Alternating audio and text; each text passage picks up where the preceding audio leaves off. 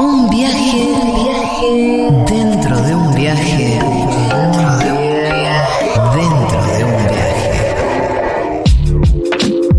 Seguro la Habana. Bueno,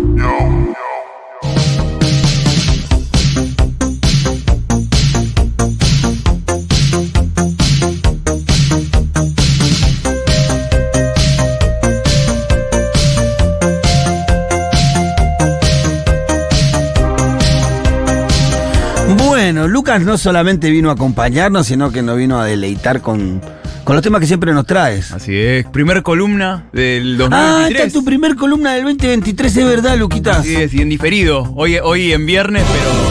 Algunos reclamaron apenas, apenas arrancó. miércoles, decía. No era el miércoles, ¿qué pasó con Lucas el miércoles? Estoy perdido. Decía, no, nos está haciendo el favor, Lucas, de venir a darnos una mano en Además, este día lindo, ranchar con ustedes acá hoy, con, Claro. con toda la- con Milito, con Flor, con ¿Qué hubiera ustedes. sido de este barco que tuve que conducir estos dos días sin El la participación de Milito, sin que hubiera estado Flor Lico ayer? No. Eh, sin eh, Copa y sin Lucas Fauno en este Por día. así favor. que- pero no solamente vino a acompañarnos, sino a trabajar también. Así es, a traer mi, mi columna de diversidades, disidencias y más. Antes de arrancar con el tema que hoy no, nos trae, vamos a Sí. hablar de un personaje icónico que, ya, ya veremos. Antes quería hacer un pequeño. Nada, comentar dos hechos que, que no pueden pasar por alto. Que es el primero, eh, el despido de Franco Torquia. El compañero Franco Torquia, un periodista. eh, pero una persona que lucha, que labura mucho desde hace años por los temas de la diversidad sexual y demás, que lo lleva a los lugares mainstream, que abre el debate. Eh, Franco ha sido despedido de Canal 9 porque él era parte de un programa llamado Flechazos, donde hacían estas dinámicas de parejas, de encuentros.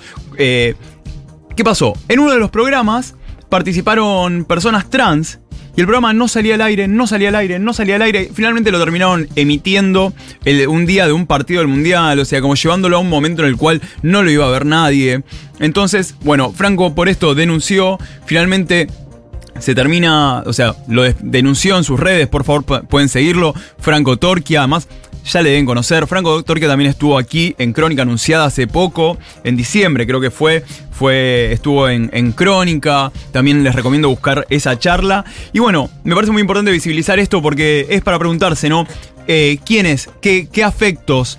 ¿Qué vínculos? ¿Qué relaciones muestran en los espacios mainstream, no? Y además, ¿qué pasa cuando las disidencias dejamos de ser el chiste o dejamos de ser el material de eh, de especulación, de zoologización y espectacularización, y cuando nuestras realidades y nuestras existencias se convierten en un cotidiano, ¿cómo, cómo nos reciben estos medios? Y bueno, esto es lo pasó, así que por favor, eh, Franco eh, está en este litigio, está hablando su abogada en este momento, él no estaba hablando, pero sí, vamos a seguir esto, lo vamos a seguir comentando, y me parece muy importante hablar de lo que pasó en Misiones. En Misiones, eh, Alejo, un joven gay, fue asesinado de 42, 42 puñaladas. O sea, crímenes de odio que no terminan, que había empezado el año y seguíamos duelando. Eh, hechos que a finales de diciembre también un- una compa trans que fue atropellada por un auto en, en Corrientes y fue abandonada también falleció. Entonces, eh, vamos a seguir el caso del crimen de odio de Alejo.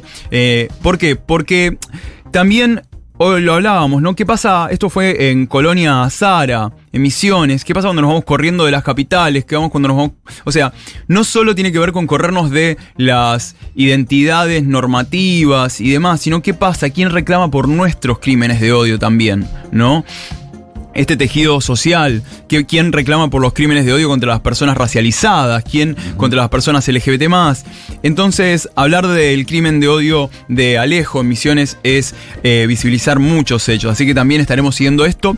Pero bueno, me parecía importante antes de comenzar de lleno con la columna.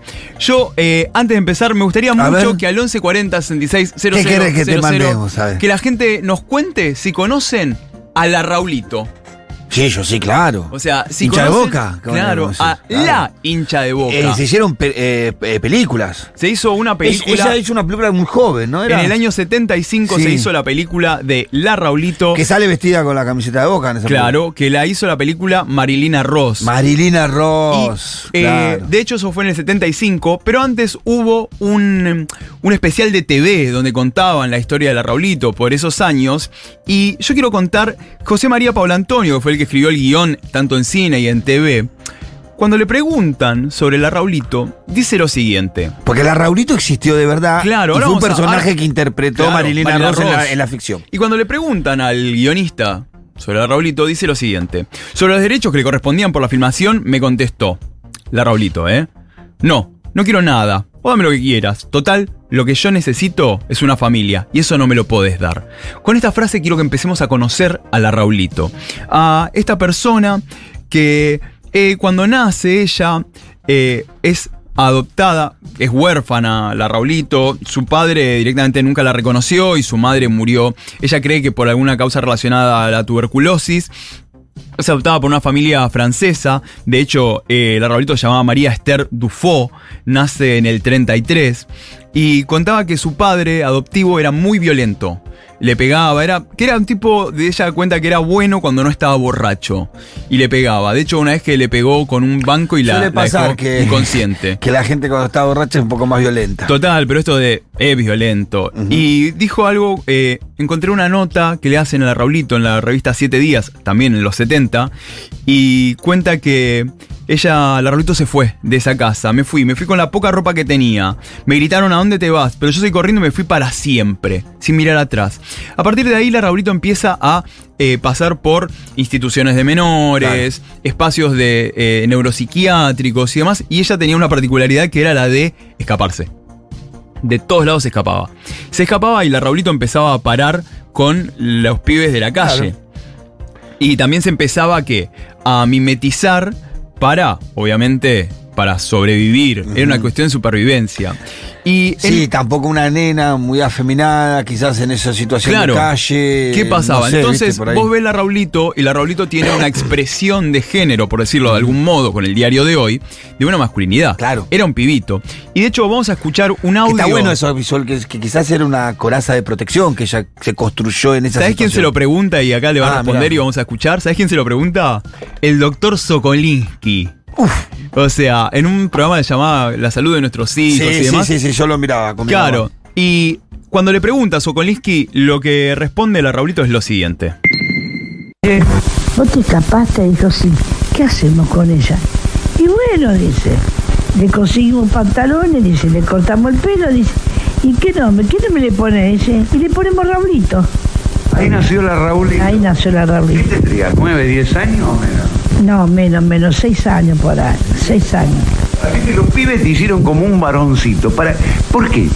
A ver, ¿por qué? Entonces me dijo, y le digo, me dice, bueno, en adelante, dice, vas a ser un pibe más de la barra nuestra y te vamos a cortar el pelo, dice, porque yo no quiero que ningún degenerado te toque, manché tu cuerpo, dijo, y donde vos veas a un tipo que te esté manoseando, vos sos chiquita, no sabés cómo vive, nosotros sabemos cómo es la calle, agarra un palo, una piedra y defendete que nadie te manosee.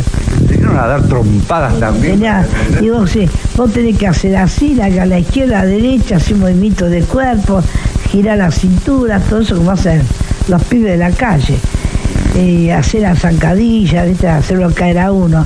Y vos pensaste que sí, enseguida voy a ser un varoncito como ellos, ya, para eh, defender. Me gustó, me gustó la aventura porque eh, vendíamos diario, llegaba, yo iba por Avenida de Mayo, Corriente, y me metía en esos famosos bares, que ahora no debe estar en la Martona, el tiempo era todo, pasaba lechero, los empedrados, eh, en Corriente Esmeralda estaba el Tabarí, después hacía changa, estaba la compañía de Varela Varelita, le llevaba los... Valera. Sí, bueno. Y bueno, Llevaba de los instrumentos. los instrumentos les llevaba arriba al ónibus y siempre unas moneditas. Era lindo porque cuando daban una, la vida entiende, me daban una moneda. Mira, la vida de la Raulito, ¿sabes qué? Tiene algo para quienes estén escuchando y hayan visto la serie de La Veneno.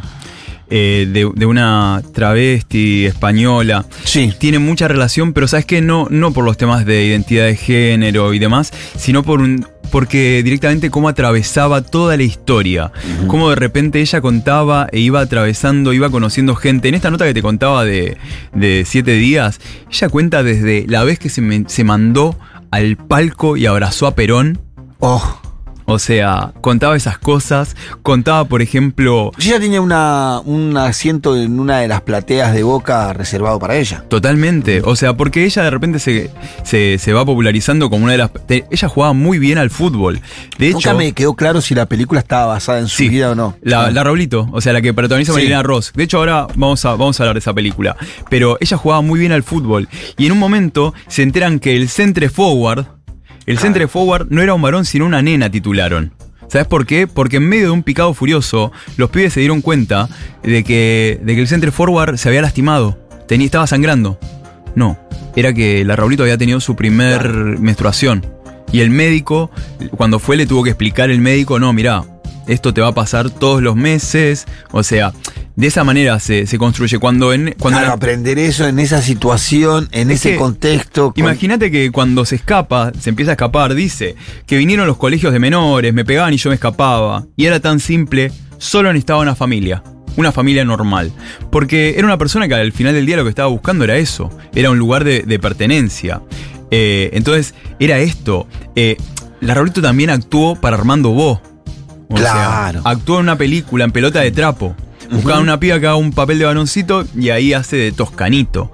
O sea, tiene una vida que no solo eso, esto que te decía recién, de, de colarse en el, eh, en el palco de Perón, eh, iba al hipódromo a ver a la Bruna, paraba, con, paraba mucho con a caballo.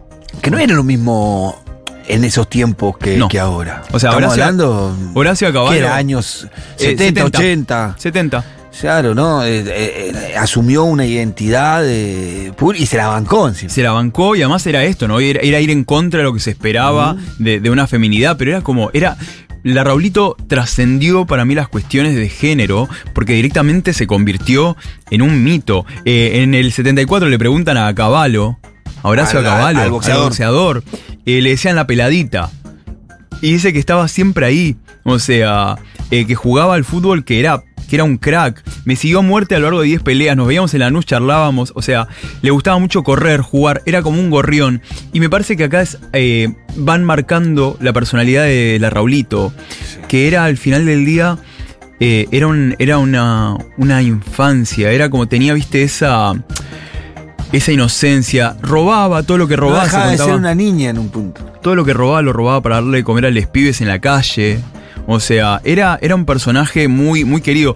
Vi un video, si buscan la Raulito en YouTube, van a encontrar videos. Va a aparecer la película de Marilina Ross, que es muy hermosa, que ahora, ahora la vamos a hablar un poco más. No se olviden, año 74. La AAA la perseguía a Marilina Ross. Ah, no sabía esa En parte, ese ¿no? momento, sí. Y ella Ah, se sí, queda a Mariana Rossi, sí, sí. a Marilina Ross. Y ella se queda y hace esta película. Sí. Que además, Marilina Ross venía de ser la nena, de hacer un personaje Sí. de, de- de la niña soñada.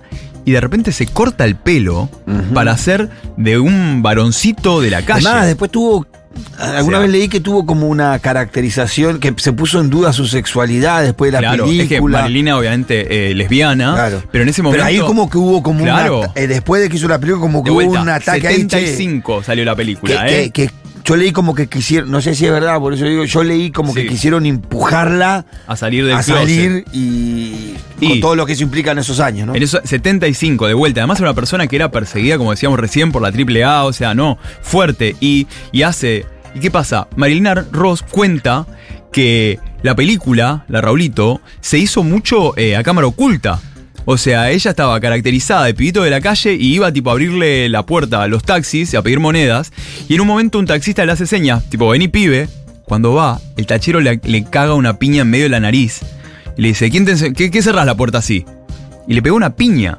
¿Entendés? O de agarrarse casi a las piñas con otros pibes en la calle, o que lo corra un loco diciendo, ¿qué te pasa? ¿Qué te pasa, pibe? Pará o te mato y sacar un chumbo. O sea, Marina Ross contaba que en esa época incluso llegaba a la casa y le costaba dormir en su cama, que, que le eran más cómodos los umbrales del nivel de, de meterse en, En ese personaje. Hay una nota del año, creo que 2015, en Soy, el diario de, de página 12, eh, que habla, habla de esto. Pero volviendo a la Raulito, lo que les decía era, busquen en YouTube las notas y entrevistas. En un momento cuando en Video Match gana el campeonato Ah. mundial Boca, Boca, la- la invitan, llevaron. la llevan. Y la Raulito, ¿sabes lo que dice? Hay que pensar también en los perdedores, che, Sí. que estuvieron muy bien. Aplaudámoslo como algo muy, esto, muy, un- una amorosidad. Eh, en un momento cuando le preguntan por Boca, dice, nadie me hizo de Boca. Yo sabía que esos colores me iban a dar muchas alegrías. Por supuesto, hay cosas que no, que, que- que nacen en uno. Pero vos sabías uno que nace con esas cosas. ¿sabes? El Arraulito metió un gol. Ah, no, esa no la sabía. 13 de julio de 1980, Boca está jugando contra estudiantes. El, el equipo previo al de Maradona. En medio del partido, se mete corriendo la Raulito Ay, en la no. cancha, agarra la pelota. Cuando el árbitro, el árbitro para el partido, y va y le mete un gol al pincha con un derechazo la Raulito. Era vos. 13 de julio de 1980. No, no sabía ese evento, mirá, no lo Todo el estadio hinchando, o sea, Una, una persona adorada en la bombonera. Adorada. adorada. O sea, Era una, creo que era una de las pocas personas que podía ir a la bombonera sin, sí. sin ni siquiera su documento y entraba. Mira, en el 2006, eh, Barros Esqueloto, o sea, y Rodrigo Palacios, a lo que le donaron una escritura, una parcela en el cementerio temático de la Boca, para que sus restos queden ahí. Claro. O sea, Susana Jiménez le regaló cuando ella ya pasan los años y, y Sí, termina en, un, en una, eh, una casa de, de un geriátrico, que sería el de Rawson, que es donde el geriátrico Gar Rawson, que es donde luego fallece, fallece en 2008, a los 74 años. Eh, Susana Jiménez le regaló una tele, un televisor para que pueda ver el partido Claro. cuando no podía ir. O sea, cuando muere la Raulito, muere eh, y esa noche jugaba contra el Corinthians eh, Boca. Todos los- en Copa Libertadores. Todos los jugadores fueron con una banda negra Sí, de luto sí, sí, me y, fue, ganó además eh, Boca y todo, pero también fue como una ovación pública. Era una persona que, que vivía escapando, vivía cayendo en o, o presa, o en neuropsiquiátricos, o en hospitales, y siempre volvía a la calle porque la calle también le daba, eh, sin romantizarlo, ¿no? O sea, no, no estamos diciendo, No. pero, pero era donde había encontrado ese lugar de pertenencia. Ella siempre hablaba de esto. Como te contaba recién, cuando le dicen, che, los derechos de la película, si no me vas a dar una familia. O sea, era eh, se criaba en se criaba con los con los hijos de los eh, directores de los lugares de reclusión donde estaba eh, se hacía muy amiga de todas las de celadores. La O sea, calle te da como, vivir en la calle te da como algunas, algunos talentos, diría yo. claro Eh, sa- saber cómo Sí. entrarle a la gente, cómo caerle bien, saber y, reconocer quién es quién rápidamente, adquirís algunos códigos, ¿viste? total sí supervivencia Eh, sí, y, y- y- y- y necesario porque la, la, la, la calle es un ámbito de violencia. o Total, sea, digo, por eso decimos que no estamos romantizándolo, claro, sino que es contextualizándolo. Y hay un dato, o sea, ¿por qué traje a la Raulito a, a esta, mi columna sobre diversidad sexual? No se, no se ha hablado ni, ni he encontrado, ni, ni me parece que tampoco sea como el key de la cuestión, temas de si, si la Raulito en algún momento habló de su, de su identidad, No tuvo su necesidad. o su pareja. Era una persona, me parece que. No tuvo, claro, creo que no tuvo esa necesidad. Trascendió el género. Se la aceptó así, creo Total. que f- no, tampoco tuvo necesidad de esconderse. No, no, no, ella, o sea, nos compartía su, su realidad, su cotidiano, que iba más allá, que también dialogaba con la supervivencia, ¿no? Sí, que como que eh, a, a- a medida que vas avanzando, como que veo una persona en la que convivía la marginalidad y un grado de privilegio. O sea, que iba, porque viva. ¿Cuántas personas con Claro. su con su característica, con su elección sexual podían en ese momento ser quien era además- y ser aceptada como era? Era más porque tenía una cuestión más icónica, porque en ningún momento se habló, de hecho, toda, toda la- No, todo lo que busqué. pero era algo que se sobreentendía. Que ni siquiera se sabía, ¿no? Con quién, porque además está esta idea de, de pensar, de repente, la Raulito entonces eh, adopta una expresión masculina, entonces le va a gustar tal, y, y es el binarismo, anda a se sabe, saber. anda a Digo, saber. anda a saber quién, y anda a saber si, si incluso vivía una sexualidad, porque también acá hay un tema eh, que está muy invisibilizado, que es la asexualidad, que es las Claro, personas también. que no sienten atracción sexual. No digo que la Raulito lo sea, pero sí pensar por fuera del género, por fuera de las normas. Y la Raulito era, era un, un espejo que, que te hacía pensar a vos, no ella, ¿eh? Sino vos pensar qué es un hombre, qué es una mujer, cuál es, qué es la sexualidad, qué es la vincularidad, qué es la familia. O sea, porque la Raulito el, el afecto lo encontró en dónde. Sí, en la Una calle. persona sin familia, sí, a la vez, eh, su familia fue la mitad más uno.